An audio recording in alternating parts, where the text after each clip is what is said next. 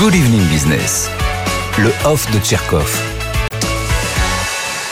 Audrey, aujourd'hui, c'était le France Digital Desk et la grand-messe de la French Tech. C'était à Paris, évidemment. hein.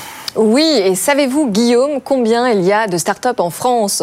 Je vais vous le dire, un million, dont une sur deux en Ile-de-France. Et autre question, savez-vous combien de personnes y travaillent?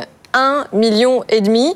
C'est un tiers de plus que le nombre de commerçants et d'artisans et c'est trois fois plus que le nombre d'agriculteurs. C'est dire à quel point celles qu'on appelle aussi les jeunes pousses sont devenues de belles plantes vivaces dans le paysage économique français.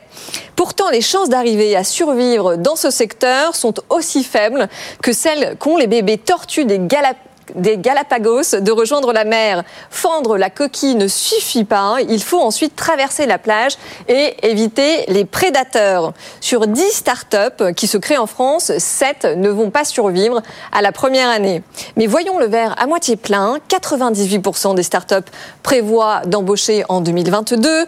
39% d'entre elles pensent doubler leur chiffre d'affaires et 25% affirment qu'elles seront rentables. Voilà les résultats d'une étude présentée aujourd'hui dans le cadre du France Digital Day, un événement dont nous avons parlé hier soir.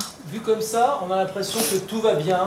Tout va bien au pays des startups, Audrey. Vu comme ça, en tout cas. hein. Oui, alors en réalité, il y a, y a quand même deux gros sujets euh, qui restent à traiter. Encore et toujours, mon cheval de bataille, la fiscalité qui reste trop lourde, les charges salariales qui rendent très difficile d'attirer les talents euh, ou encore tout simplement de les retenir.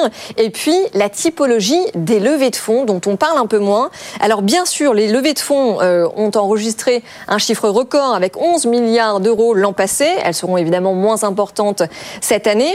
Mais au-delà du montant, ce qui pose problème en réalité, c'est que l'argent va bien souvent à des créateurs qui se ressemblent, qui sortent des mêmes écoles et qui viennent des mêmes milieux. Or, les milieux plus populaires, justement, ont eux aussi des envies et des idées. C'est d'ailleurs pour permettre à ces projets d'émerger qu'un entrepreneur vient de créer le Blast Club. Chacun pourra mettre au pot et permettre aux moins favorisés de prendre leur revanche pour transformer les jeunes pousses désargentées en jardin d'Éden. Voilà, la French Tech qui faisait sa grand-messe aujourd'hui à Paris dans le cadre du France Digital Day. L'humeur d'Audrey avec nous tous les soirs sur BFM Business.